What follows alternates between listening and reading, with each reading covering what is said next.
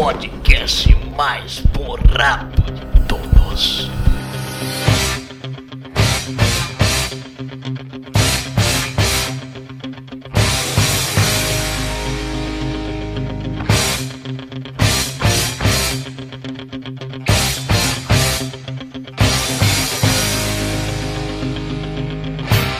Eu sou o Daniel e ninguém baterá tão forte quanto a vida. Eu sou o Raul do Laranja Radioativa e uma vez eu fui fazer audiobox porque minha ex-namorada mandou, só que ela bateu muito em mim e eu desisti.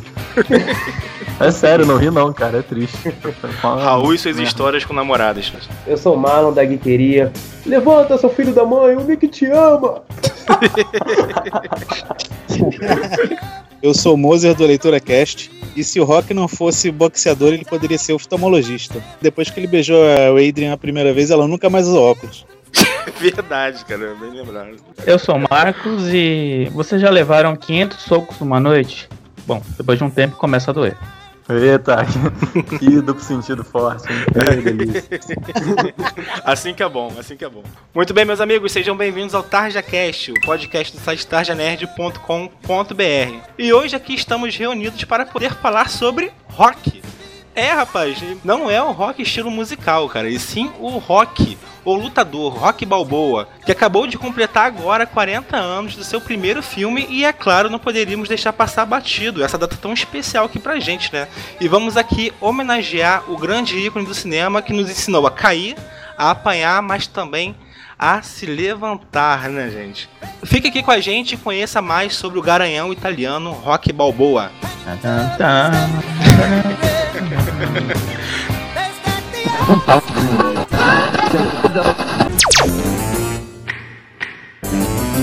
TarjaCast.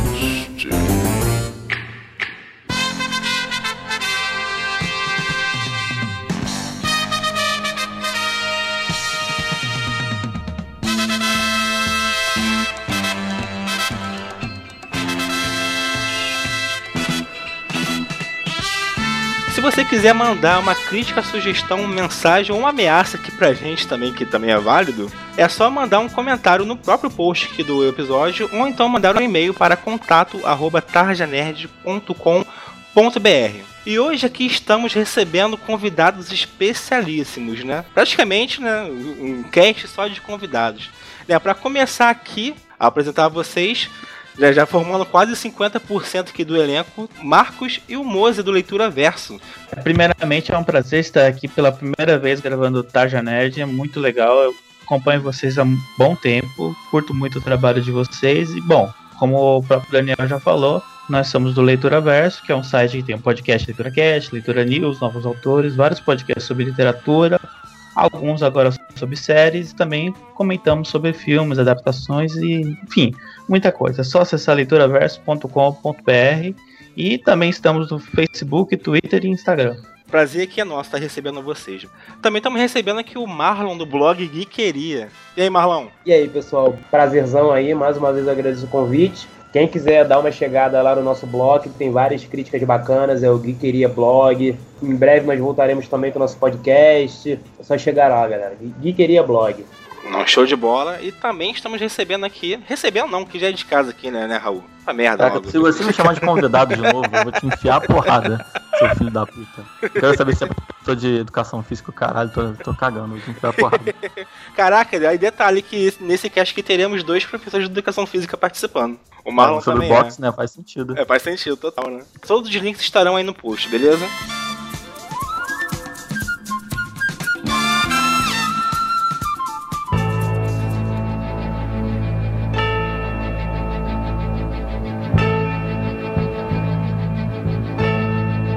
Vamos lá então falar sobre Rock Balboa, né, gente? Que começou lá em 1976, né? Estreou em dezembro nos Estados Unidos, 76, porém aqui no Brasil estreou em 77, em janeiro, inclusive é o mês do lançamento desse cast aqui, que é o mês de aniversário de 40 anos, né? Completando agora 40 anos de franquia com sete filmes ao longo dessas quatro décadas aí de história, né, gente?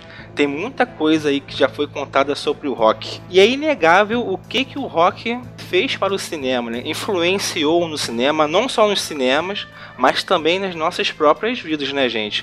Toda a perseverança que o Stallone teve, né, para poder tornar a história que ele mesmo havia escrito realidade, por si só já é um grande exemplo, né? Todos os nãos que ele levou e todo o sucesso que ele obteve com o filme, as indicações ao Oscar, a bilheteria, tudo é um grande exemplo para todos nós, né? O Rock Balboa é um tipo de título que provavelmente a gente não vai ver mais no cinema, principalmente o primeiro filme, né? Aquele tipo de filme que começa em circuito pequeno, mas ele vai crescendo, vai crescendo, vai crescendo. Hoje em dia as coisas são tão efêmeras que esse tipo de fenômeno se torna praticamente impossível de se repetir. Então é algo muito marcante. É verdade. O principal motivo que torna o rock tão marcante é que ele trata essa questão de superação de uma forma muito autêntica. De certo modo, a história do rock e a história do Stallone elas se confundem, né? Então a gente costuma dizer né, que muitas das coisas que acontecem na nossa vida acabam refletindo mais adiante. No caso do rock, né, muitas das coisas que aconteceram na vida do próprio Stallone acabam refletindo no filme, né?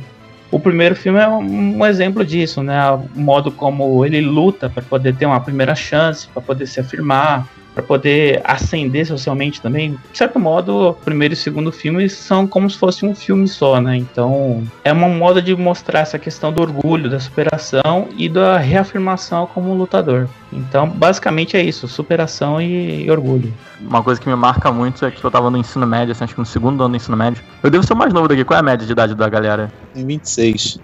32. 19. Ah, eu não sou mais novo. Uhul! Então. Não, brincadeira, eu tenho 30. Ah, porra. É, cara, Caralho, você continua sendo a criança do grupo, Raul, não tem jeito. É, então, eu tenho 20. Então eu tava no ensino médio outro dia. Eu nunca esqueci que o meu professor de história chegou e ele falou que ele ia passar o Rock 1 e o Rock 4 pra gente. E aí eu fico, me toquei assim, caralho, o Rock já é um filme que já dá para ser passado numa aula de história. Entendeu? Ele, tava, ele ia dar aula de sobre Guerra Fria. E aí ele passou o primeiro e o quarto rock. Eu comecei a pensar sobre essa coisa, né? Tipo, sobre a história do século XX, como o cinema, sem querer, ele acaba servindo de, de aula de história acidental. E também outra parada muito foda do rock é essa história toda da superação dele. De... E eu não sei se muita gente sabe, mas ele teve que vender um cachorro quando ele estava praticamente morando na rua. E aí, quando ele finalmente conseguiu vender o roteiro do rock, que ele até se recusou a vender de primeira, porque ele queria atuar e os produtores não queriam deixar de jeito nenhum um cara que não sabia falar atuar ele foi insistindo, insistindo, quando ele conseguiu vender o roteiro para um preço altíssimo e concordaram dele atuar no filme, ele foi lá e comprou o cachorro dele de volta por quase 1.500 dólares. Ele tinha recebido, tipo... Um... Não, 1.500 não. Ele vendeu por 25 dólares e recomprou então, por 15 mil. É, por 15 mil, exato. E ele ganhou 30 mil com o roteiro, né? Cara, isso, essa história é foda, cara. Quando eu tive conhecimento dessa história, eu idolatrava muito o Stallone, né? Mas ultimamente ele ficou meio esquecido, né? Ainda mais com esses filmes mercenários que eu não curto muito. Mas, cara, depois que eu fiquei sabendo dessa história, fiquei sabendo alguns anos atrás, ele virou meu ídolo, sabe? Essa história. Foda. E esse cachorro tá no primeiro filme, né, cara? Ele acompanha ele no primeiro filme. É, esse, é exatamente aquele cachorro. Cara, que maneiro isso. É, depois ele chama o cachorro de Punch. De Punch. Cachorro, é, Punch. No, no sexto filme ele pega novamente o cachorro cachorro, ele chama ele de Punch. Pô, é o mesmo cachorro no sexto filme? Mas já não devia ter morrido, né, gente? É, é não, o perso... 76. personagem animal em si, né? É ah, papel, é o mesmo papel quanto escalação. E a, além de tudo que vocês ilustraram bem sobre essa história aí do primeiro roteiro, não apenas teve perseverança para poder trabalhar esse roteiro, mas ele só concordou em vender o roteiro quando ele fosse protagonista, porque quando os caras concordaram em comprar o roteiro dele, finalmente queriam colocar atores de mais renome na época. E ele recusou essa oferta, falou: "Não, esse personagem é meu, sou eu que vou interpretar". Bateu o pé, foi valorizando e foi passando por vários percalços. Chegou a dormir no metrô, dormir na rua por falta de dinheiro e conseguiu vender o roteiro pros caras e o resto a gente conhece a história, né? Todo esse empenho dele mostra como ele é perseverante, né, cara? Mostra como também ele foi um pouco um pouco não, né? Bastante autorreferente nesse roteiro, né, cara? Que ele escreveu pro Rock 1. Tu vê ali que ele tirou muitas coisas da vida dele para inserir ali. Ele teve a ideia de escrever um filme sobre boxe vendo uma luta, né, cara? Entre Muhammad Ali e Chuck Hepner, né? Hapner não, Chuck Wepner, colocou todos esses elementos. Na verdade, Rock, a luta é importante, mas tudo que rodeia o personagem engrandece mais o filme, né, cara? O lance dele ser italiano, tá ali, né, Filadélfia, um local que a pobreza nos Estados Unidos ali é grande e tudo mais, e ele trabalhando, né, como o estereótipo do carcamano, né? Aquele italiano que vira um capanga do mafioso e tudo mais. Uma parada assim que engrandece muito a história, né, cara? E não só isso, mas como toda a volta por cima dele, né? Acho que o diferencial desses seis filmes, cara, não é só luta, porque se fosse só isso, com certeza não, não teria feito o sucesso que fez, né? É realmente essa questão da superação. Acho que todo o contexto envolvendo o personagem em si, toda a luta dele, é, tanto dentro dos rings quanto fora, acho que fez ele o sucesso que é hoje. Até hoje, na verdade, né? A mensagem geral do filme é sempre superação, mas em cada um ele passa por uma dificuldade diferente, sabe? De subir na carreira e depois que ele sobe na carreira ele tem que lidar com isso, com a fama e tudo até perder tudo de novo e saber se reconstruir. Eu acho que é uma, é uma trajetória de vida completa, sabe? Esses filmes são um ciclo completo. É verdade, cara. Acompanha a jornada de vida do Rock. Dentro dos sete filmes, né, até me surpreende, né? Eles sempre envolverem a superação, mas terem criatividades ali de colocar a superação de uma forma diferente, numa forma em que o Rock, como personagem, evoluiu e vai ter um outro lance que ele vai ter que superar, né? Uma, uma outra dificuldade, outros problemas vão aparecendo na vida dele conforme o tempo passa, né? Conforme a evolução do personagem. E isso é muito legal realmente. No manual de roteiro do Sid Field, que é um cara que ele estudou uma porrada de roteiros nos Estados Unidos ali entre os anos 60 e 80, falava que existem, existem dois tipos de roteiro, né? roteiro que é sobre um personagem um roteiro que é sobre eventos. Então, sei lá, por exemplo, um roteiro que é sobre um assalto ao banco, ou sobre uma invasão alienígena, qualquer coisa assim, são sobre eventos. E tem roteiros que são sobre personagens, e tipo, esse tipo de roteiro eles tendem a ser digamos, propensos a durarem muito, porque as pessoas se conectam com os personagens, não com os eventos em volta deles. Então por isso que o Rock ele pode ter, sei lá, Rock 4 é um filme altamente questionável, Rock 5 muita gente odeia, é, tem até vergonha de falar que existe, mas as pessoas continuam indo e continuam se importando, porque assim, não importa o que aconteça em volta, o que importa é o Rock. Pode ser o Rock lutando contra robôs mutantes do espaço, entendeu? As pessoas estão lá pelo Rock. E a gente pode ver isso também um pouquinho no Creed, né, cara? Esse filme mais novo que foi lançado também, né? Que a gente acaba se importando com outro personagem diferente pelo próprio rock, entendeu? Isso que é foda. Inclusive, eu queria comentar uma teoria que eu meio que acabei citando por cima, em off, antes da gente começar a gravar, que eu queria compartilhar aqui com vocês, né? Vocês estavam conversando sobre trajetória de vida. Eu acho que o rock ele também acaba levando trajetórias de vidas para o cinema. Se a gente for para pensar, em certos momentos que o próprio rock é meio que se transforma em alguns personagens sendo durante a trajetória dele, né? Tem certo momento ele acaba se parecendo um pouco com Apollo, mais para frente ele tenta se transformar no Mickey, mas ele só consegue mesmo completar essa transformação no Creed, né, que é quando ele vira o treinador, deixa de lado o lutador e agora vira o lutador, aquela pessoa que tem que passar sabedoria, tudo que ele aprendeu durante as lutas que ele já passou pela vida dele. Então é curioso como esse, esses personagens ao redor dele acabam atribuindo um novo significado à trajetória de vida do próprio Rock, se a gente for parar pra pensar. É verdade.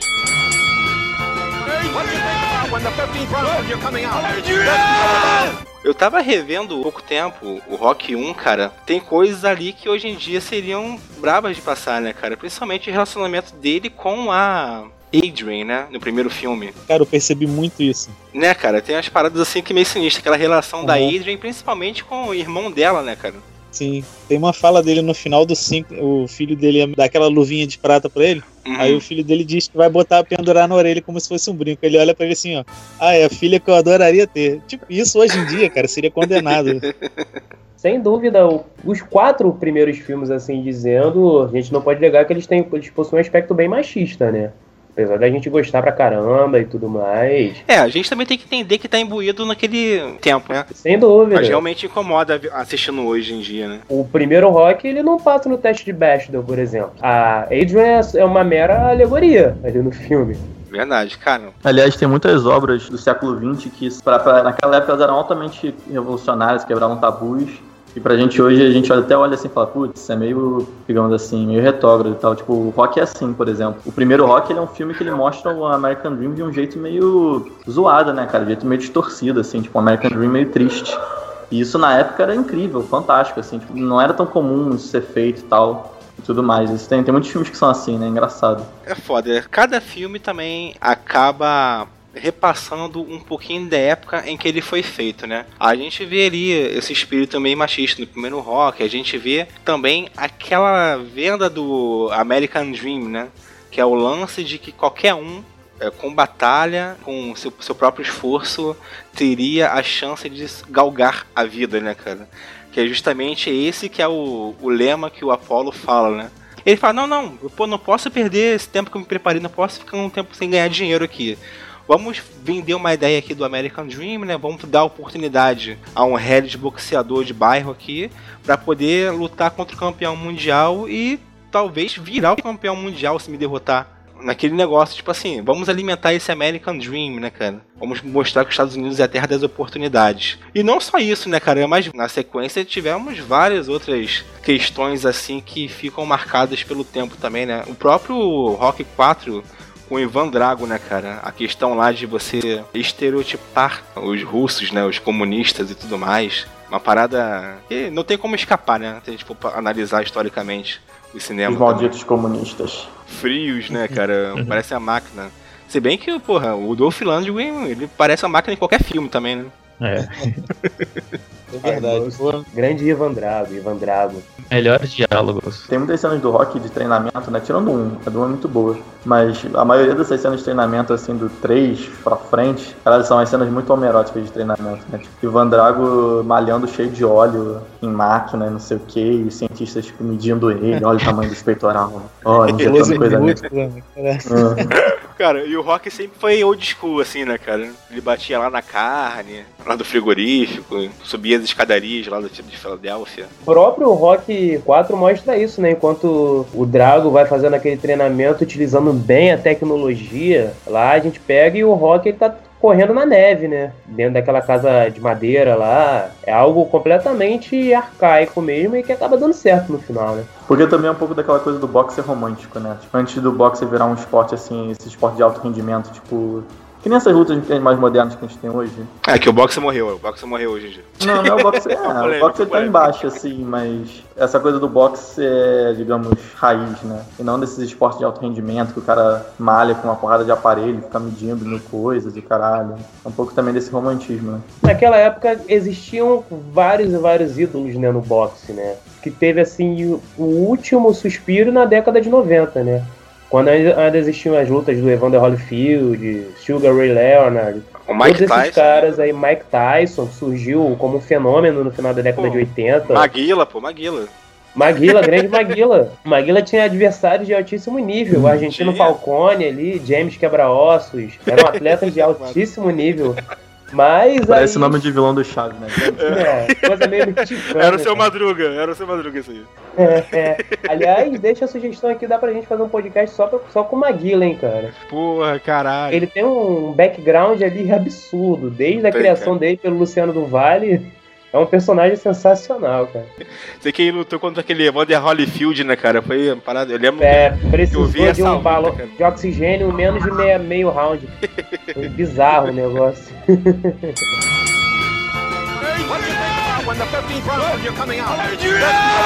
Rock alavancou a carreira dele, né?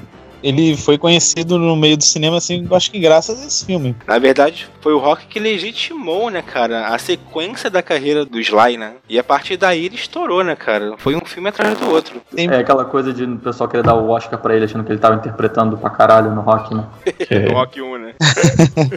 Aí depois foi descobrindo que era ele de verdade. Né? É, mas tem aquele negócio, né? Tudo bem, é o filme do rock, mas se você for parar pra pensar, qual outro ator que você consegue imaginar desses grandes atores, até mesmo naquela época, por exemplo, você coloca um Al Pacino pra fazer um rock balboa, sabe? Não, não vai ser a mesma entrega. Talvez ele faça, mas ele vai ter um método diferente, vai ter uma interpretação diferente. Acho que justamente pelo ro- Rock e o Stallone terem essa relação tão simbiótica, por assim dizer, acaba que o filme tem esse lado mais autêntico. Por isso que na época, né, ficou essa ideia de que, nossa, ele tava interpretando pra caralho, né?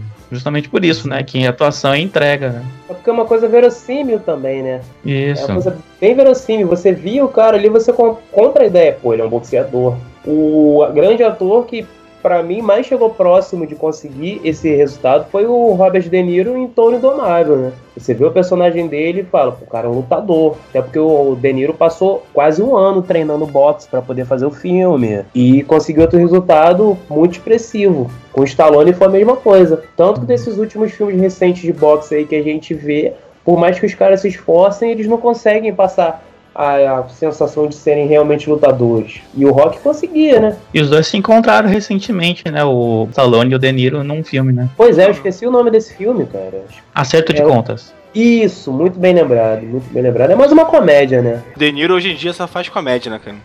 Parou muito tempo de fazer o filme maneiro. Se bem que comédia pode ser maneiro também. Falei merda aqui agora. Atenção, Treta News. Daniel disse que filmes de comédia não presta, que são um gênero menor de cinema. Ainda mais se for Globo Filmes, cara. Aí fudeu. Caraca, eu vou entrar no meu Twitter falso que eu criei só pra falar mal do Tarja Nerd. Cara, e é o seguinte, né, cara? O, o rock, o- uma parada sem predecessores no cinema, né, cara? Foi uma coisa que realmente marcou a época. Que impactou o mundo do cinema quando a nós vimos aquele universo de um, um esportista, mas só que é um esportista não só, como eu falei anteriormente, é imbuído naquele meio de, do próprio esporte, né? Mas afetado por tudo que está em volta do personagem, do ser humano ali. Tipo assim, o Rock 1 foi o único indicado para alguma premiação, né? Eu acho que na verdade depois tivemos no Creed também, né? Stallone sendo indicado aí como o melhor ator coadjuvante. Mas no filme de 77, cara, foi indicado nada mais nada menos em nove quesitos, cara. Melhor filme e melhor diretor que ganhou né, a estatueta como melhor filme e também ganhou como melhor edição. Mas foi indicado aqui, o Stallone foi indicado a melhor ator, a atriz, cara, a Talia Shire, que fez a Adrian, foi indicada como melhor atriz também. Isso aqui foi meio bizarro, né, gente? Porra, Inclusive teve a de melhor canção original que também não ganhou, de Gonna Fly Now. Assim, as pessoas ficaram impactadas pelo que tava vendo ali, né? Era uma coisa que tinham visto antes, de uma forma tão assim, né? Inclusive, o, esse resultado de melhor filme, o primeiro rock, ele venceu nada menos que Taxi Driver, cara. Uma das primeiras parcerias do De Niro com o Scorsese. Verdade, cara.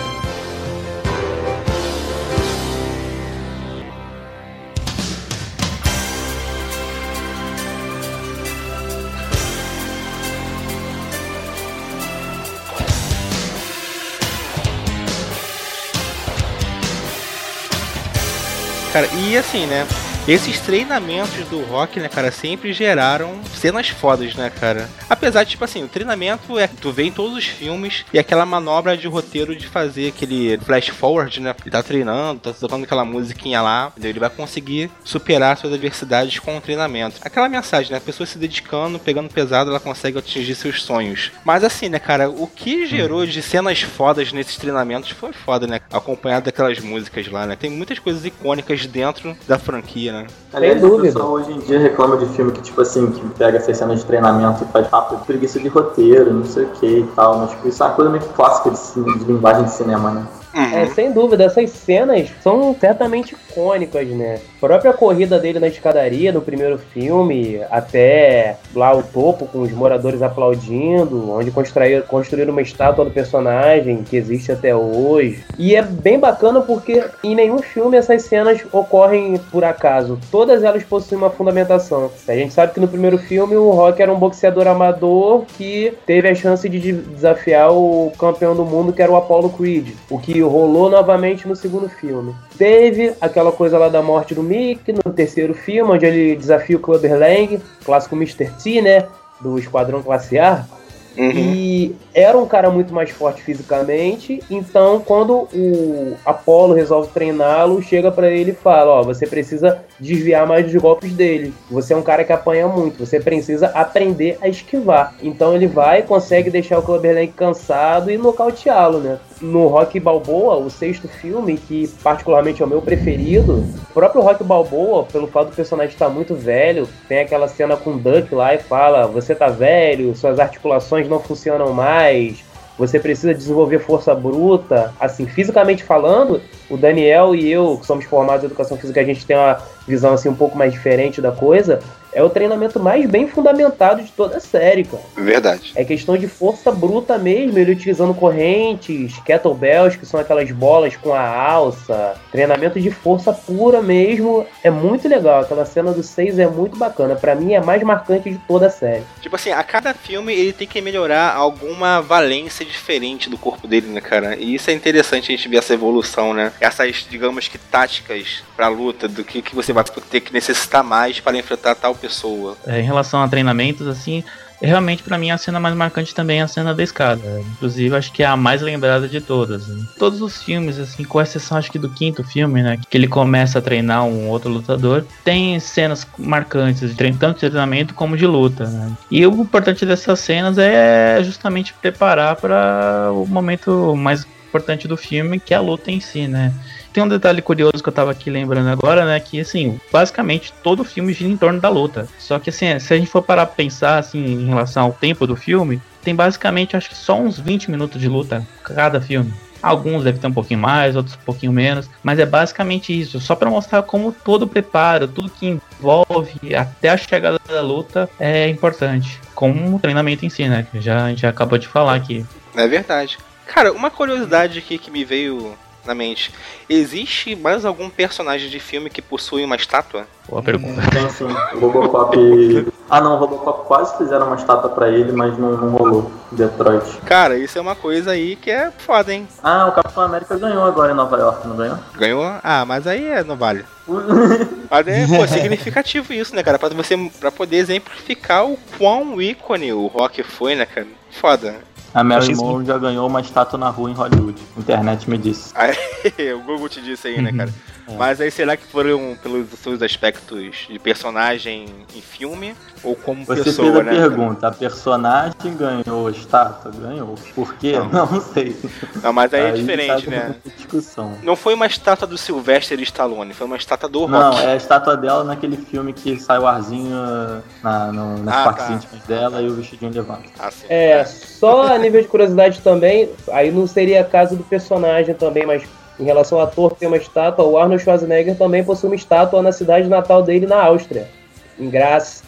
Ele possui uma estátua lá também. Pô, aí sim, aí sim. Cara, eu acho que isso aí exemplifica bastante essa, digamos que, dicotomia entre os fãs, né, cara? Eu tô tentando exagerar aqui, né? Porque na verdade é, é liberado gostar né, dos dois, né, cara? Com a comparação entre Sylvester Stallone e o Schwarzenegger é inevitável, né? Sem dúvida. Dois ícones marcantes aí, principalmente da década de 80, né? O Sylvester já vinha antes aí com a- essas tentativas de roteiro e, faz... e tentativas de ator, e o Schwarzenegger já vinha antes também, na década de 70, com suas competições de Mr. Universo. Exatamente, é, é bacana também porque essa competição entre eles, assim, o próprio Schwarzenegger fala na biografia oficial dele, não sei se vocês já tiveram a chance de ler, que é bem bacana. Essa competição, assim, ela se estendeu para vários outros aspectos, não só nos filmes, porque eles dois foram atores que inspiraram, assim, muitas e muitas pessoas a praticar atividade física, né? Verdade. Porque todo mundo ficava impressionado lá com o físico do Schwarzenegger, mas do Rock 1 pro Rock 2 e do Rambo 1 pro Rambo 2, o Stallone teve uma mudança de físico assim impressionante. E aquilo começou a motivar muitas pessoas. O Stallone falou que na época as pessoas iam se matricular na academia levando capas dele de revista, dizendo que iriam ficar com o corpo dele. E o, o Schwarzenegger é uma parada assim que ele. A gente já o conheceu com um corpo de fisiculturista, né, cara? Mas no Stallone, isso fica realmente muito claro, né, cara? Porque no primeiro filme, no Rock 1, ele era um cara, né? ele- Normal, um corpo normal, normal. né? Com o passar dos anos, cara, ele foi se transformando num, né, num- em um fisiculturista também, né, cara? Em um bodybuilder, termo novo, né, que nem existia na época lá ainda. Uma participação de Kleber Bambam aqui no Ah, tá. podcast. Kleber Bambam, ou você quis dizer o maior ícone brasileiro de todos os tempos? Exatamente, exatamente. É o nosso ícone pop hoje. Tá que o pariu, né, cara? Onde vamos parar? A que ponto chegamos, né? A que ponto chegamos? Ele me ensinou sobre malhação quando ninguém mais tentou. Exatamente. Mas isso é interessante também, né? Como, como influenciou realmente, né? Não só nos cinemas, mas né, na sociedade em si, né, cara? Essa preocupação maior de atingir a perfeição corporal, né? Naquela época nós tínhamos os nossos ídolos ainda, né? A gente tirava os heróis de dentro dos filmes ainda, né? Não era o Capitão América, essas coisas assim que são os super-heróis, né? Mas um personagem em si como uma referência, né? Foda. Essa questão da competição, ela ocorreu, inclusive, também no aspecto amoroso, cara, entre o Arnold e o Stallone Ih, aí, porque na época que o Ar- Arnold fez o último filme da série Conan, por contrato ele estava obrigado a fazer mais um filme antes de rodar o primeiro Exterminador do Futuro, ele fez um filme chamado Guerreiros de Fogo, no original Red Sonja, não sei se vocês lembram. Com a Hum. Brigitte Nielsen, a matriz alemã alta pra caramba, que ela inclusive participa do, do Rock 4. Hum. Aí o que acontece? O Arnold, ele já tava com a ex-esposa nessa época, a Maria Shriver, mas ele teve um caso com essa atriz. Só que essa atriz, pouco tempo depois que ficou com o Arnold, ela começou a se relacionar com o Stallone. Aí eles casaram, ficaram casados por cerca de dois ou três anos, e aí se separaram. Ela, inclusive, aparece no Stallone Cobra também. Caramba, cara. Eu vi isso na biografia do Arnold. E foi mais um dos elementos que fizeram a rivalidade entre os dois ficar bem acirrada. Eles só foram resolver isso mesmo no começo da década de 90, quando surgiu a ideia de abrir aquela famosa rede de restaurantes Planet Hollywood. Não sei se vocês lembram também. Que abriu em sociedade o Arnold, o Stallone e o Bruce Willis. Aí eles tiveram uma conversa e falaram: não, vamos deixar isso tudo pra trás, nossa rivalidade não serve pra nada, a gente pode ganhar muito juntos, vamos botar uma pedra nisso aí. Aí os dois concordaram e são amigos até hoje, normalmente. Engraçado que naquela época isso ainda acontecia, né, cara? De os atores acabarem tendo essa rivalidade realmente, né, cara? Hoje em dia a gente acaba alimentando isso mais como fãs, né? Não, tal cara é melhor, tal outro cara é melhor. Mas só que tu vai pegar os atores, estão nem aí, né? São colegas. Verdade. Mas o, o lance deles foi tão grande assim, né, cara, que eles mesmos compraram, né? É, rivalidade. inclusive, um pagava jornalistas pra poder lançar matérias difamando o outro, cara. naquela Caralho, mano, Não tinha TV fama, legal. Esse assim. nível, cara, esse nível. E não tinha internet nem nada, então eles pagavam pra poder Não lançar tinha nem João. Kleber. Pois é. Pô, Nelson Rubens. ok, ok. ok, ok.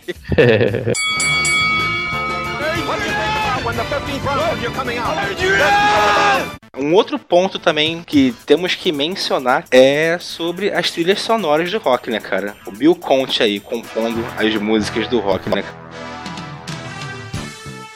Tirando o quinto filme, acho que todos os outros tiveram uma trilha sonora bem marcante. Desde o primeiro até o quarto, assim. Sempre tem aquele momento musical do filme, já notou? Que eu, seja no treinamento dele, ele tendo flashback, lembrando das coisas, sempre tem tipo um mini clipe dentro do filme. Verdade. O- no quinto também foi feito pelo Bill Conte. Foi? Não sei. É. O Bill Conte, ele, inclusive, foi um dos é, compositores mais expressivos da década de 80. Ele fez a trilha sonora instrumental de vários outros filmes, como a trilogia Karate Kid também. O primeiro filme foi dirigido, inclusive, pelo mesmo diretor do primeiro rock, o John D. Advi- Advilson. Nossa, o cara gostava de artes marciais, né? É, né? Verdade. Só falta ele ter dirigido o Grande Dragão Branco também. Caraca aí. Aí ele realmente. Grande dragão branco. Deixa eu ver. Mano, é um Ah, eu escrevi, cara, que eu escrevi sem querer grande branco. Você não tem ideia do que apareceu. Melhor não. Imaginando aí. Nem corre. Desde o primeiro filme ele vinha seguindo uma linha de lançamento, né? De 3 em 3 anos lançava um filme novo. Só que aí do 4 pro 5 teve um intervalo de 5 anos. Aí já pegou ali década de 90, o cenário musical tava mudando muito, aí eu não gostei muito da trilha não, meio hip hop, rap, essas coisas assim, que tava em alta no momento. Sei lá, eu não curti muito não. O diretor do, do Grande Dragão Branco, Nat Arnold, ele é envolvido com Poderoso Chefão 2, Blade Runner, Goonies, O Segredo do Abismo. Belo É. Cara de responsa, de respeito, né? É, ele tá. Ele é um cara envolvido aí na- nas coisas. Detalhe, a Talia Shire que faz a Adrian, ela tá aí no Poderoso Chefão, né? É a Connie, Connie Corleone, pô. Ah, é verdade. Ela é, cara, inclusive ele é outra personagem odiosa, né, cara, no Poderoso Chefão, né? Inclusive, você tava falando de música, tem duas assim que eu acho que as duas acho que são do quarto filme. Eu não sei se eu tô falando por isso porque eu gosto muito do quarto filme, mas não dá pra deixar de citar elas, que é a No Easy Way Out There's no easy way out. Olha aí, olha aí, ó, revelações aí. e Hearts on Fire. Ah, Hearts on Fire é foda. Aliás, esse 4 que é, do, que é nos anos 80, ele, como todo bom filme dos anos 80, ele tinha as músicas em pianinho elétrico empolgantes pra caralho, né? Que dá pra te levantar e dar um soco na pessoa do seu lado. joga, aí joga bebê pro alto, joga cachorro pro alto, de caralho. Melhor época. Cara, isso é um tópico à parte, né, cara? Escolher qual é a melhor música pra vocês, né, cara? Isso é um tópico à parte. Eu voto no Gonna Fly Now, cara. Mas realmente são muitas músicas boas, cara. A trilha sonora do rock dá um cast à parte, na verdade. Tem a Eye of the Tiger, né, que é a mais expressiva aí, mas eu acho que a, o símbolo da franquia é Gonna Fly Now também. Vocês acham que uh, We Are the Champions combinaria? O quê? Com... É muito clichê. É, na- naquela época não era clichê, né? Mas é. É, eu acho que. Eu acho que. Opa! Opa, Tem um pincher latino aí. Não é o Pincher, é o Punch, o cachorro do rock. exatamente. Querendo- Péssimo trocadilho, gente, desculpa. É o momento bateria do cast agora. Ah, então Eye of Tiger só foi aparecer lá no terceiro filme, né, música? É, só do terceiro. Era engraçado que ele só apareceu no terceiro e virou o símbolo do filme, né? Como E o terceiro não é nenhum dos mais lembrados, né? Na verdade. Inclusive, eu acho que o terceiro é o que tem a pior bilheteria, cara. O primeiro filme foi foda. O primeiro filme eu acho que foi, teve um custo de um milhão e faturou 225 milhões. Você colocar isso aí em porcentagem de lucro, cara, sei nem fazer essa conta aí. Mas só que a partir desse filme, né, aí tivemos mais orçamento para poder fazer o filme, porém a arrecadação foi bem menor. Inclusive no Rock 3 foi uma das piores, assim. Porém no Rock 4 deu aquele levante. Acho que foi o filme que mais faturou daquela época, da década de 80. Um pouco mais de 300 milhões. Apesar do Rock 4 muita gente não gostar, mas teve o hype da morte do Apollo, né, cara? Apollo. O Apollo é um personagem à parte, né, cara? Ele tem uma importância pra história como um todo, assim, pô, muito grande. Pô, até o 4, assim, ele é um personagem fundamental ali, né, pra história toda. É, a Carl Withers, né, cara, que também teve sua carreira impulsionada também, né, cara, depois do Apollo Creed, né? É só sobre o Carl Weathers rapidinho. No caso, ele fez o Apollo Creed, né, na franquia Rock, mas a carreira dele como protagonista de filmes, assim, nunca decolou. Ele sempre foi aquele coadjuvante, né, nos filmes dos anos 80, tanto que ele teve uma produção solo chamada Action Jackson, onde ele era um agente secreto, com uma temática assim um pouco mais voltada para a cultura negra, que foi um fracasso de público e crítica. Aí a carreira dele se baseou nisso, de ser sempre o coadjuvante, tá repetindo o Apollo Creed, né? Não, e você tava comentando, né, que o, o Action Jackson né, inspirou, com muitas aspas, né, o Jack Reacher. Bastante, bastante. Não, e lembrando também que o Carl Withers também conseguiu ser coadjuvante do outro símbolo, né? Da década de 80, que foi do Schwarzenegger naquele filme O Predador, né? De 87. Filmaço, cara. O, esse ator que fez o Apollo, ele tinha alguns problemas nos bastidores também, né? Na gravação do 4, ele quase saiu na porrada com o Dolph Lundgren, de verdade mesmo. Sério, cara? Aham, e eles iam sair na porrada mesmo, ele, ele partiu pra cima do cara. Dolph Lundgren sempre disseminando ódio, né, cara? Tem uma história que o Stallone pediu pro Dolph Lundgren bater forte mesmo, e bateu tão forte que ele até passou mal depois, né? Quebrou uma costela Caralho. essa história Assim que é bom essas histórias. Assim, cara que quebra costela pra fazer o filme, os caralho.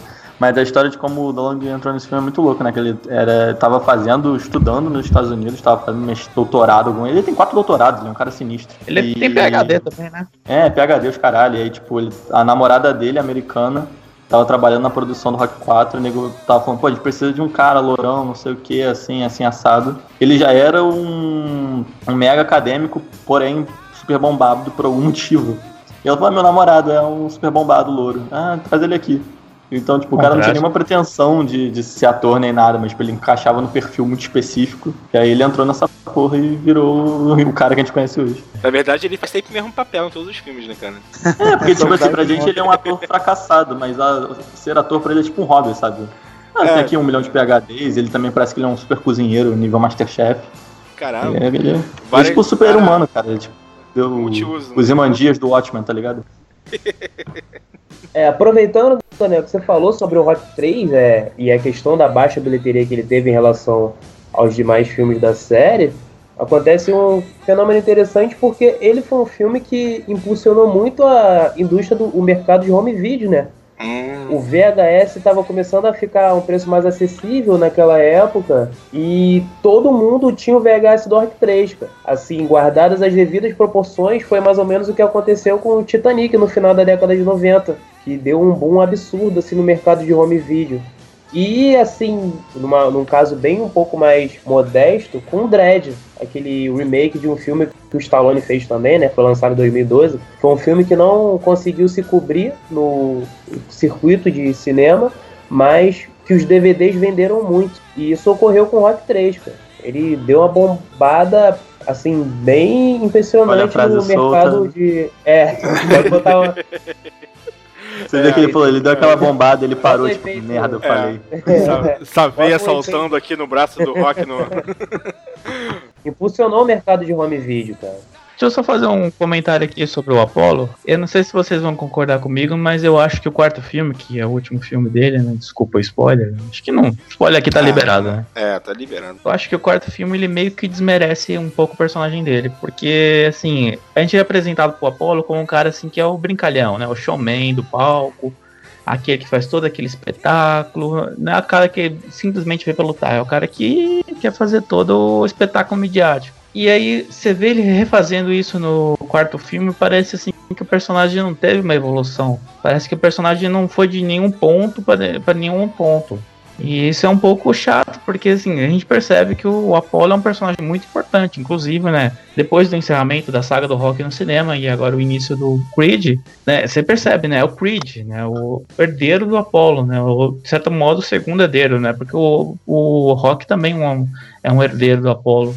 Verdade. Então é chato, porque assim, não teve nenhum outro personagem que foi referenciado. Por exemplo, você não vai ver um filme do, de algum herdeiro do Ivan Drago, por exemplo. Pra mim, o Creed 2 tinha que ser isso. Filho do, do Ivan Drago volta, ele quer matar o Creed também. Nossa, isso é muito bom esse filme. Aí o Creed mata roteiro ele. agora. É, eu vou escrever esse roteiro agora. Foi o Stallone que criou o roteiro também, do Creed? Não, acho que foi o Ryan Coogler, que inclusive vai dirigir o Pantera Negra. Isso mesmo, Ryan Coogler. Vem cá, mas já que o papo tá aqui sobre vilões, né? Não vilões, né? Adversários, né? Que o Apollo nunca foi um vilão, na verdade, né? Mas outros sim, né? Como Ivan Drago. Pra vocês, qual o adversário mais marcante, assim, pra vocês? Aquele que você mais odiou, na verdade? Com essa pergunta de o que você mais odiou, já tira o Apollo da parada, né? Cara, o que eu mais Assim, odiei de raiva mesmo foi o Tommy Gunn, do 5. Porque aquilo é um filho da puta mesmo, não é nem de achar o cara foda. Ele é um cuzão mesmo. Então, eu acho que é muito fácil simplesmente odiar o Ivan Drago, por todos os motivos, né, que a gente já comentou aqui. Mas o Clubber Lang, ele é muito chato, né, e eu acho que... Desculpa se eu estiver exagerando muito, mas acho que o Clubber Lang, ele é o que o Paulo seria se o Paulo fosse o lutador. Por isso que ele é tão chato. Hashtag pronto, falei. muito caricato. Pra tu, Marlon. Tommy Gun. Tô ligado também. Aí já. Tommy Gun, Estou- Tommy Gun. Tommy Gun seguido ali um pouco. Um pouquinho um nariz de diferença pelo Mason Dixon. Mason Dixon. E aí, Raul? Cara, eu acho que o do Rock 3, porque o, o personagem é tão caricato que, tipo assim, ele é o cara que ele bate em, sei lá, apresentador, ele bate em juiz, bate em criança, em cachorro, sabe? Ele foi feito pra ser o cara over the top da maldade, tá ligado? Então não tem como você não ficar puto com ele. O cara deixa de ser aquela, aquela coisa assim, briga esportiva pra gerar mídia e o cara vira evil por algum motivo muito louco, sabe? Sei muito porquê. Mas, tipo, se você Ele ma- olhar profundamente, ele não é um bom personagem, sabe? Ele é meio caricato até demais, assim. Ele matou o Mickey. É, ele mata o Mi- É, tem isso, ele mata o Mick, sabe? Ele é muito. Matou Burgess Meredith, cara. Um cara desse não merece perdão. Ah, Verdade. merece viver. Cadeira, cadeira elétrica. É tipo como matar o tio Ben. É, tipo matar o, sei lá, a cara do Yoda, sabe? Meu voto também vai pro Clubber Lang também. Lembremos também que no Rock 3 tivemos a participação aí do Hulk Hogan, né, cara? É verdade, grande Rook Hogan. Né, a década de 80 é a década desses caras aí, né, cara?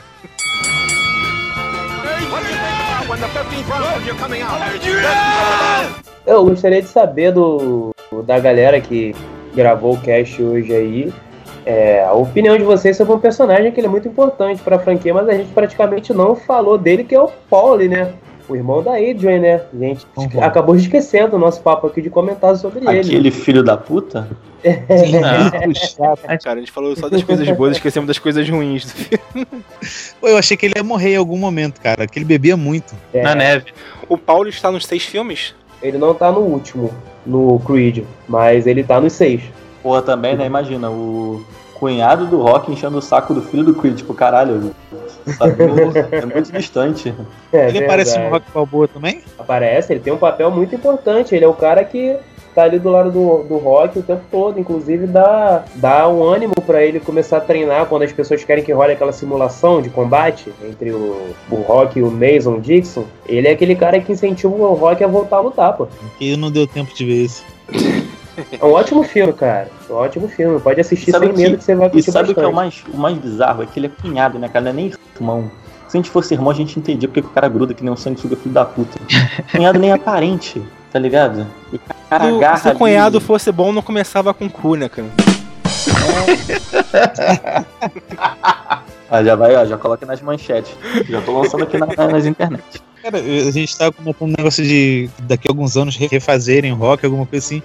Imagina, com essa onda de politicamente correto, como é que vai ser? Vai, porra, vai ser uma merda, cara. Não tem como refazer esse filme mantendo a essência dele do jeito que tá Tipo hoje. assim, fazer um remake do primeiro? Tipo isso? É. Não, não, pelo amor de Deus. Não dá, é impossível. Ah, não. Essa- Eu acho que eles um dia, eu acho possível deles quererem fazer. Mas, assim, é, eu acho que é uma refilmagem desnecessária pra caralho, assim. Ah, Talvez, sei lá, se né? desse uma loucura, tipo assim, vamos refilmar o 4 e fazer uma versão séria, sabe? Vai pegar o filme, em vez de fazer um filme 4 galhofa, fazer um filme sério, sei lá. Eu acho isso meio improvável pra caralho. Qu- É. Quando isso acontecer, vamos fazer o mesmo quando de volta pro futuro também. Não, mas daí o dia que começarem a refilmar Rock de Volta pro Futuro, aí foda-se tudo, né? Espero estar morto já, né? O problema é que anunciaram esse ano um remake de Scarface, né? Caralho, que já era um remake. Já era um remake, já é um remake. O primeiro Scarface é de, de 1938. Aí o do Brian de Palma é um remake também, mas vamos fazer um remake desse aí também, cara. Ah, gente, porra. É a mesma coisa que se fazerem um remake do Poderoso Chefão, né? Imagine a merda. Não, se aí- fizerem, pessoas vão morrer. Vai ter gente morrendo na rua, eu não vou me responsabilizar nessa porra, não.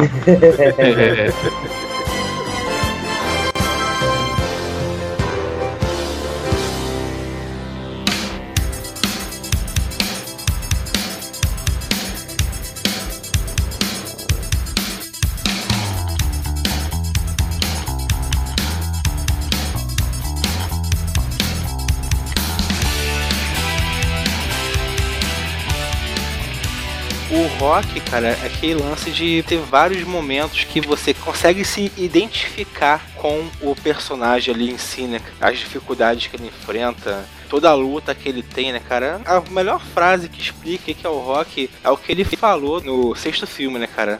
A vida não é sobre o quão duro você é capaz de bater, mas sobre o quão duro você é capaz de apanhar e continuar indo em frente, né, cara? Isso aí é um ensinamento pra vida toda, né, cara? E isso, a gente já cansou de ver ele passar por isso dentro dos seis filmes, né, cara? Se for contar também do Creed dentro dos sete filmes. E pra vocês, qual foi o teu momento preferido, assim, do rock? Ah, é complicado escolher um momento depois de você citar essa frase, porque essa frase é épica, né? foda. É como se você conseguisse resumir toda uma saga de um herói do cinema em apenas um momento, em uma cena. Que é tão clássica que ao mesmo tempo que é recente. Apesar que eu também gosto do final da luta do primeiro filme, né? Aquilo ali é épico. É verdade, cara. E esse negócio de. O que importa é quanto você consegue aguentar porrada na cara na vida, né? Isso aí o Rock sabe fazer de verdade, né? Que o que ele apanha nos filmes é foda, né, cara? Cara, eu ficava muito. Nossa, o que ele apanha com o Clubberlang, então nem se fala. né? A principal habilidade física dele é ter uma estamina é, inacabável, né? O cara que consegue aguentar porrada mesmo e não acaba a energia dele, né? O famoso queixo de aço, né? É, isso foi inspirado no Maguila, né? Só que de maneira inversa. Enquanto o Rock aguentava apanhar muito, o Maguila aguentava apanhar pouco. Queixo de vidro. O famoso É, queixo de vidro. verdade. Eu ficaria com o Rock Balboa também, o sexto filme, mas aquela conversa que ele tem com o filho, com o Robert, né? Quando ele comenta que se sentia a sombra do pai, todo mundo só falava sobre as lutas que ele fazia do passado e nada do que ele fazia dava certo. Aí o Rock vai e lança aquele esporro, é um dos melhores esporros da história do cinema, né? Acho que todo pai que dele deveria dar uma lição de moral no filho deveria utilizar aquele esporro ali. Facilmente encaixado, né, cara, em várias questões, né? Exatamente, só você tirar o nome de fulano, botar ciclano e encaixa pra todo mundo. Aquilo ali é um gancho metafórico, né, basicamente. Um outro detalhe aqui, eu tá aqui pensando aqui agora, se não seria interessante, apesar do ator não sei lá aquelas coisas, né, fazer alguma história com o filho dele também, né? O Quid deu uma fechada com relação ao filho dele, né, cara? Eu acho que o filho dele foi morar em outro país, né? Ele tá bem afastado do pai e tudo mais. O Rock, ele sempre teve esse lance de ser um cara muito solitário, né, cara? Um cara que, né, tá sempre sozinho, né? Todas as pessoas em volta dele, além de serem pessoas meio estranhas, né? E as pessoas foram morrendo, né, cara, também, né? Ao longo do tempo. é. E toda essa amargura também de não ter o, o filho ao lado, assim, né? O, o cara que é ídolo de tantas pessoas, mas não é ídolo do próprio filho, né? Uma pessoa amargurada, né? E isso é desde o primeiro filme, né, cara? No primeiro filme também mostra um pouquinho essa personalidade dele, né? Uma personalidade triste, né, cara? Ele é uma, era uma pessoa triste, era uma pessoa não realizada, né, cara? Que se sentia meio que perdido na vida. Inclusive com a Adrian também, né? Foi a relação de duas pessoas tristes, né? Na verdade. Mas só que isso vai rodeando o rock ao longo dos seis filmes, né, cara? Dos sete filmes, na verdade. É, teve alguma justificativa de roteiro pra Adrian já estar morta no sexto filme? Foi a atriz que não quis participar, alguma coisa assim, e mataram o personagem? Ou Não, ele já aparece morto, já aparece ele visitando o caixão dela, tudo. Eu acho que ela morre mais com mecanismo de roteiro mesmo. No Rock Balboa ela morre por causa de um câncer. Inclusive no 5, pelo que eu me lembro, confesso a vocês que tem muito tempo que eu não vejo esse filme porque eu não gosto muito. Ela já tava meio doente, né? Mas aí no 6 eles aproveitam isso e a personagem já tá morta. Que bosta. Aliás, no 5 tem estavam- umas maluquices que acontecem no 5 e o pessoal esquece. Tipo, no 5, não sei se vocês lembram, que tem aquele negócio tipo, Rock, se você tomar mais um soco na cabeça, você morre. Essas porras de malucos aí, sabe? Aí no Ele sexto tomou filme, não, não, beleza, passou. É que nem do. é, lá no segundo filme, falaram que ele podia perder a visão, depois disso esqueceram esse, esse fato, né? Que o olho dele foi comprometido na primeira luta contra o Apollo e depois cagaram pra isso. Será que é por causa disso que ele fez o Demolidor? Caralho, foi longe, né? Ah, Nossa, essa veio, passou e eu não peguei. Caralho. É, É, é, piada. viu? Parabéns. Obrigado, obrigado. Caralho, lembrei logo das três conchas, viado. que tem nessa porra desse filme. O subestimado Demolidor com a Sandra Bullock, né? Subestimado. Um dos grandes clássicos aí trash da década de 90, cara. Demolition Man. Tem um jogo muito bom pra Mega Drive e Super Nintendo, cara. Desse Caraca, filme aí. esse filme, sério, cara? Eu não Tem, vi isso. pô, iradíssimo o jogo, cara. Muito Mas legal. nessa época tinha jogo de tudo, né, cara? Lembra? Verdade. Era a época que todo filme tinha um jogo automaticamente. Tipo o Poderoso O filme- Chefão, cara. O negócio mega menos videogame do mundo tem um jogo. O filme chegava no cinema já com o jogo, né, cara? Era parte da estratégia também de marketing. Chegou a existir um jogo do rock, cara? Tem uns dois ou três games da franquia, assim, cara. Caramba, cara. Não, o jogo do eu um que- nunca joguei, mas eu aposto que tem, provavelmente. Eu apostaria um dinheiro. Com Tem um que soca o Pauli? Porra. Só com pau? Caraca. Tu é uma máquina de duplo É. sentido. Não, dessa vez foi sem querer, velho. Só com pau ali. Mas uma perguntinha aqui que eu não escrevi aqui na pauta, mas é uma pergunta óbvia também, né? Já que é uma homenagem, estamos escolhendo alguns momentos preferidos e tudo mais, né? Personagens preferidos. Qual é o seu filme preferido? Temos aí seis filmes do rock pra escolher, né? Acho que pode ser uma escolha até difícil de fazer, né? Raul, vou começar por você, cara. Qual é o teu filme de rock preferido? Cara, o primeiro, acho que. Porque tem filmes que é assim, né? Quando você sabe a história por trás dele, você. O filme ganha uma dose extra, né? Pra você, você começa a gostar mais, né? Geralmente é isso. Ou se você começar a entender muito sobre um filme, ou você começa a gostar menos dele, ou você começa a gostar mais. E o rock é assim, né, cara? Então, tipo. Os outros são legais e tal, eles são metáforas maneiras sobre até a própria carreira do Stallone, conforme a carreira dele vai ficando mais galhofa, os filmes vão ficando mais galhofas, até que ele dá a volta e, e retorna pra esse drama e tal. Eu acho que o primeiro é, aquele que o tempo vai passar, os outros até podem ser esquecidos, mas o primeiro vai ficar pra sempre, assim, já é clássico de cinema. Eternizou, né? É difícil escolher, mas eu acho que é o primeiro também. No, no caso, pra mim, o primeiro é o mais importante, mas o meu preferido é o sexto. O sexto é a, é a lição mor, né? A lição É a redenção, né? O filme todo é, poxa, cara, é repleto de saudosismo, né? Como se fosse vo- você vendo todos os filmes anteriores ali, né? Passando naquele filme ali, né? É foda realmente o, o Rock 6. O que mais me empolgou assistindo foi o 3, cara. Apesar de, de tudo isso aí, bilheteria mais baixa e tal, esse vilão meio caricato, mas, porra, super... ele ele trabalhando em conjunto com o Apollo, a superação, o treinamento dele, a música também ajuda pra cacete. Eu acho que foi o terceiro filme pra mim o que mais me empolgou. O meu voto também vai para o Rock 1, né, cara? Que é, como o Raul falou aí, é o filme que realmente está eternizado aí, né, cara? Cara, é engraçado que tivemos aí, como a gente pode ver, né, vários filmes que foram realmente marcantes, né? Pode ver que o Musa escolheu o terceiro, o Marcos e o Raul escolheu o primeiro, tem o sexto. E assim, um dos filmes mais falados, assim, é o Rock 4, né? Não é bem falado como conceito que ele é bom filme. Mas ele é um dos mais falados dos filmes, né? E assim, tem muita gente que acha o Rock 4 pior. Ah, não, acho que depois do quinto filme, acho que é impossível algum filme ser pior que o quinto, cara. É, eu concordo. Lá, o quinto gente- filme, ele afundou a franquia no momento. Demoraram mais ou menos uns 15 anos pro, Ro- pro Stallone tentar trabalhar de novo o personagem. Ah, eu gosto muito do, do final do 4, porque o final do 4 é como basicamente o Rock com um discurso acaba com a Guerra Fria. É verdade, cara. Ele fica, "Ah, todo mundo pode se ajudar, gente, todo mundo. "É". É aquela É, coisa meio entendi. clichê, né? Eu cheguei aqui, vocês não gostavam de mim, vocês não gostavam de mim, eu não gostava de vocês. É Só porque faltou o todo mundo dar as mãos e cantar Depende de nós. É tão galhofa que ele dá a volta e fica bom, sabe? Tipo, você fica querendo que ele fique mais galhofa conforme ele vai passando. É verdade. Tipo, eu não entendo de coisas de educação física e tal, mas eu imagino que o Van Drago quebrar uma máquina de pressão hidráulica é uma coisa meio fora do normal, sabe? A gente tem que levar em consideração que o Dolph Lundgren era o He-Man, né, cara? Fez ali aquele filme bizarro do He-Man, Mestres do Universo, lembra? Então ele tinha certamente uma força sobre-humana, né? O He-Man e o Justiceiro. É, cara. Justiceiro, Punisher, verdade. Ele fez o Justiceiro? Fez, Sim. pô. Foi, foi o primeiro. Caralho, nem lembrava. Um filme, um filme que as pessoas não compreendem, Justiceiro. É um filme que tem o seu valor. Pra época ele tem mesmo. Aproveitou aquele boom que o Justiceiro tava tendo ali nos quadrinhos naquela época. O Lundgren é uma figura bizarra, porque mesmo que ele não seja o assunto, você acaba querendo falar dele, né, cara? Ele tem essa, esse imã bizarro. Aliás, soltaram no YouTube, acho que essa semana ou semana passada, uma espécie de cena do Ivan Drago depois do Rock 4. Não sei se vocês chegaram a ver, cara. Sério? Soltaram, soltaram. Vou, vou procurar aqui pra vocês, vou ver se eu consigo deixar aqui o link para os nossos espectadores verem aí. Só um minuto. Agora que você falou do Ivan Drago, né? É foda que ele mata o cara no ringue e não acontece nada com ele. E se um boxeador russo da União Soviética matasse um boxeador americano no meio de uma luta. Hum. Uma luta friendly, né? Uma luta que não tá valendo nada. É, Mas se bem que dá a entender que foi tipo acidente. Tipo, eu sou tão forte que eu não- que sem querer eu matei ele, né? Tipo, não dá, não dá a entender que foi um assassinato. isso tem uma repercussão no filme, mas não tem, não chega a ter uma repercussão assim maior, assim, né?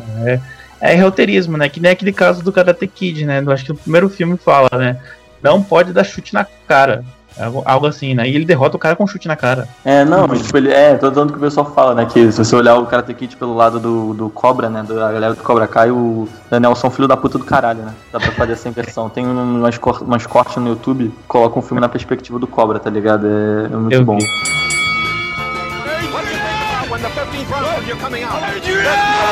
Então, gente, tem a possibilidade que abriu aí de uma continuação de Creed, né? Isso aí realmente é verídico? Existe realmente um planejamento para fazer o Creed 2, que inclusive o Raul já deu a sugestão de fazer o filho do Ivan Drago aí no filme, né? Ah, já tô escrevendo, tá? Já mandem, a- acionem seus contatos aí no mundo do, do- do cinema. Eu acho que enquanto existir o Stallone, ainda há chance de fazer um filme legal, né, cara? Mas será que a, a franquia pode continuar sem o Stallone? Cara, tem toda uma parada dele ter feito Creed, porque parece que não, ele não detém totalmente os direitos pelo rock. Tem coisa da, da, da produtora e tal que ele foi vendendo ao longo dos anos. Ele não decidiu continuar o rock porque tem muito embrólio burocrático aí. Então por isso que ele foi pro lado Creed. Então, tipo, porque é, é, parece que ele tem direitos pelo personagem Creed, sabe? Alguma coisa assim. Ele que escreveu e tal, é totalmente dele. E aí eu não sei como é que fica isso. Ah, então ele fez o Creed porque é totalmente dele, ele não quis fazer uma continuação de rock. Eu não posso te dar 100% da certeza não, mas eu tenho certeza que o Rock ele não detém totalmente os direitos. É uma coisa meio, tem um embrólio burocrático aí. Então ele não pode fazer, tipo assim, ele não pode ele chegar e falar, eu quero fazer um filme do Rock, foda-se tudo. Porque não é só dele, digamos assim. Entendi. Mas também, se quiserem também fazer um filme do Rock sem ele, também não vai. Ninguém vai conseguir fazer isso, né? É a mesma coisa do Terminator, né, cara? É. Apesar de ter acontecido um filme bom, que foi o Salvation, né? O quarto filme, sem o Schwarzenegger participando, apesar de ter um CGI dele lá, né? Também a mesma coisa é válida pro Rock, né, cara? Se não tiver o Stallone lá mesmo como o mestre, o professor. Cara, eu só consigo imaginar um difícil. filme do Rock, tipo assim, o Stallone morrendo, aí se passam anos, aí ah, vamos refilmar o Rock 1, e mesmo assim acho uma ideia merda, sabe? Que é um filme, tipo, uma temporal, sabe? Não precisa. Não precisa ser re. Como é que eu vou dizer? Re, é, refeito pra um novo tempo, assim, sabe? É uma história simples, de um boxeador, sabe? Não tem muito firula em volta. E também as técnicas de filmagem dele são muito é, acadêmicas, assim, são muito simples, então, tipo, não fica datado, sabe? Não é que nem um filme da década de 80 que o estilo de filmar deixa o filme estranho. Então não tem muito, muito como esse filme ficar datado e se perder no tempo. É, em relação à continuação do, do Creed, tem outra questão rolando também, porque os estúdios ficaram satisfeitos com, a, com o retorno que o filme teve a nível financeiro e a nível de crítica, principalmente, já que o Stallone conseguiu a, a indicação como melhor ator coadjuvante, pela qual foi derrotado injustamente para aquele filme bosta do Spielberg lá, deixo aqui no protesto. Mas o, estão querendo que o mesmo diretor do primeiro Creed volte, que é Ryan Coogler, só que ele tá ocupado gravando o Pantera Negra para Marvel, né? E provavelmente ele vai ficar bem ocupado em relação à divulgação e tudo mais, que querem lançar o filme em novembro de 2017. Se o filme for realmente confirmado, ele deve voltar como produtor executivo ou alguma coisa do tipo. Não acredito que ele dirija novamente, porque a Marvel realmente ela exige muito, né, em relação a seus atores, compromissos de divulgação. E o Michael B. Jordan também tá no elenco do Pantera Negra também. É, também. O Michael B. Jordan aí que se mostrou um cara capaz de levar um protagonismo de um filme da, da franquia Rock, né? Ah, facilmente, eu vejo ele protagonista de qualquer porra. Ele é um cara que eu acho foda. Até do Quarteto Fantástico. É, é, ele não é o protagonista, né? Como... Eu acho que ele queimou o filme. Nossa.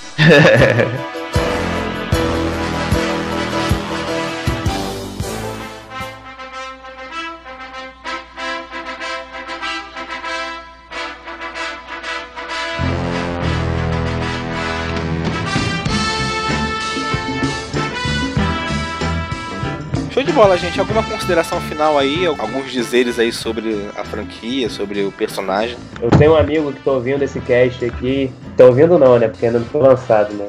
Eu viajei bonito agora. Não, Não, Já coloca a viagem na conta, na, É, a viagem no é. tempo na conta. A viagem Tem no um tempo amigo que é- já, cara. Ele vai escutar isso e vai se sentir falado diretamente pra ele. Verdade. Ele é um grande fã da franquia Rock. Inclusive, ele me deu aquele quadro lá do ginásio do Mick. Postei lá no grupo que vocês viram, aquele quadrinho que tá pendurado. Assim, lembro. É.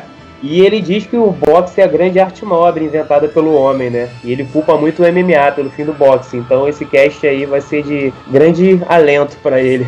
Verdade. Inclusive, espero um comentário dele aqui no, no post do episódio. Mas Se fizesse um remake do Rock, cara, acho que provavelmente nessas atualizações temporais, né? Ele iria lutar MMA ao invés de boxe, né? Porque Não, não, difícil, cara, né? se fizerem isso, puta que pariu, não. Nossa, caralho, Daniel nem fala. Já bateu a gastrite forte aqui, cara, só de imaginar, só de conceber. Já pensou lá pra participação do Bruce Buffer? Caralho, não, não. Anderson Silva como Deus, vilão? Já temos aí Não, um não, roteiro caralho, montando. não. Aí ele vai chutar o Rock, ele quebra a perna e o Rock ganha assim. Não, caralho, que merda.